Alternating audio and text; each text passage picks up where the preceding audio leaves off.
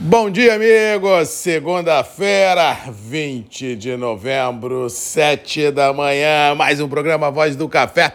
Começando direto de Vitória, Espírito Santo, para todo o Brasil. Prazer estar aqui. Manhã aqui no estado, de tempo encoberto, final de semana fez muito calor aqui no Espírito Santo, não houve relatos de chuva ou ventania por aqui, mas vale a observação que no sul do país a situação é muito complicada, infelizmente, norte do Rio Grande do Sul, Santa Catarina, Paraná, eh, sul de São Paulo, até o litoral de São Paulo teve ventanias no final de semana e chuvas muito rápidas ah, que trouxeram muito prejuízo tanto a campo quanto à cidade cidade quanto ao litoral. Realmente o clima não está para amador. Inclusive ontem à noite, até postei aqui nos grupos, né? Vendo aqui nos noticiários internacionais, o mundo está literalmente em transe, né? Por você ver chuvas em Dubai e na Arábia Saudita que não se via há 100 anos. Ah, tivemos problema também de uma chuva na Turquia, jogando um navio na praia. Ah, tivemos na República Dominicana um tufão que varreu as, as, as, cidades, deixando um rastro de destruição. No Brasil, temos temperaturas complicadíssimas no centro-oeste, no Mato Piba, em grande parte do sudeste, rios secando na Amazônia. Realmente, o clima está literalmente doido, sem falar nos terremotos que estão ocorrendo, em vulcões que estão entrando em erupção, tanto nas Filipinas como também na Islândia. Realmente, uma situação muito complicada e que os grandes operadores internacionais que têm que alocar os seus recursos mundo afora realmente ficam numa tarefa muito difícil, né? Porque realmente com essa transformação climática que abala as economias, abala as cidades, abala a sociedade, fica até difícil ah, de a gente definir para onde alocar recursos. Eu continuo de opinião que dentro dessa adversidade climática que o mundo passa, o agro precisa ter um olhar um pouco mais de carinho, porque com ou sem a diversidade climática, nós temos bilhões de pessoas por alimentar ah, nesse mundo, seja na via pública, seja na via privada, ou seja, a gente precisa olhar o agro com um pouco mais de carinho,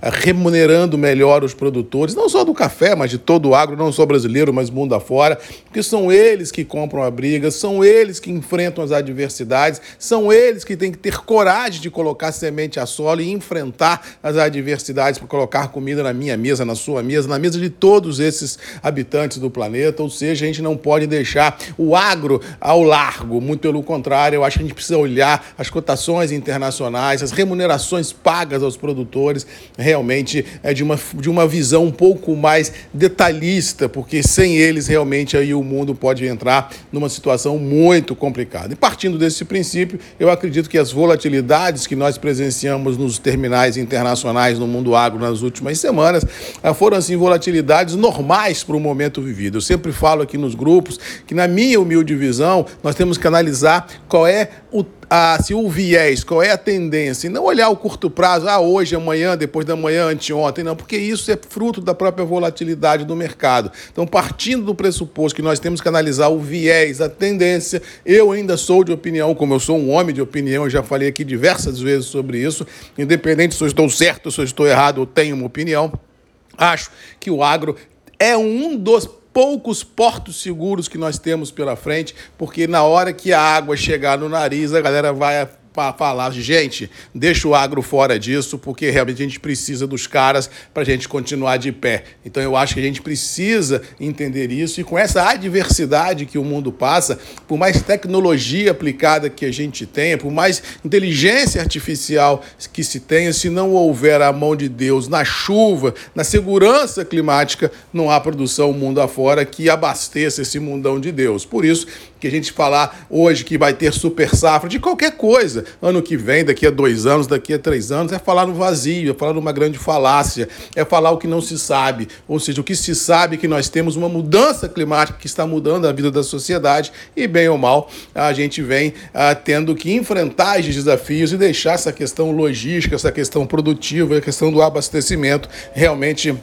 numa situação muito complicada, porque ninguém tem garantia de nada. É só você lembrar o que disse aqui na semana passada, na questão logística, é só olhar o canal do Panamá. Não precisa acreditar em mim, não, é só olhar. Mais de 100 navios parados, não consegue atravessar porque os rios estão secando, os canais estão ficando mais rasos. Então, assim, é uma loucura o desafio que todos nós, empreendedores, empresários, produtores, temos que enfrentar no dia a dia para fazer esse trade global dar certo. E partindo desse princípio, eu acredito que a gente possa vir a ter, num futuro de curto, médio e longo prazo, uma sensibilização maior por parte dos grandes operadores de que o agro, como diz outro, vamos deixar ele fora desse tsunami, porque a gente precisa dele, no pior dos mundos, para comer. Com relação às bolsas, foi o que eu acabei de dizer, a gente pode ter uma volatilidade aqui e outra colar, mas eu acho que já caiu no caso do café bem semana passada. Eu acho que recompras poderão é, ser presenciadas, já que as chuvas que estão sendo previstas para o cinturão produtivo agora para os próximos dias, ela não tem a sua continuidade garantida, muito pelo contrário, ela pode passar,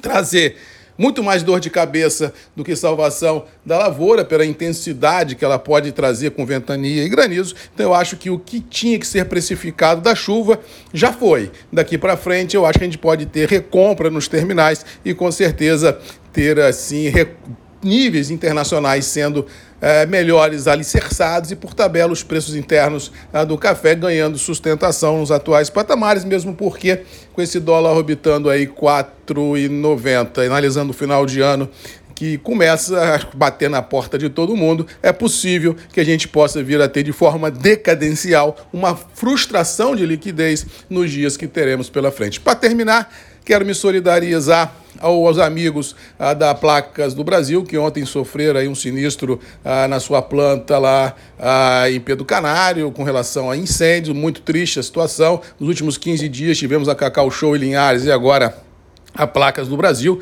isso sem contar com os incêndios que estão ocorrendo no interior do Espírito Santo, em função de queimadas, realmente deixando o agro literalmente de cabelo em pé e esse calor excessivo que nós estamos enfrentando, realmente deixando tudo e todos bem ansiosos no que se refere ao sempre day after disso tudo, dia seguinte disso tudo. Fica aqui o registro da minha solidariedade ao grupo que administra placas do Brasil, torcer para que tudo dê certo, torcer que a gente possa outra vez colocar a fábrica de pé e dar emprego, renda e cidadania a todos da região. No mais, um abraço a todos.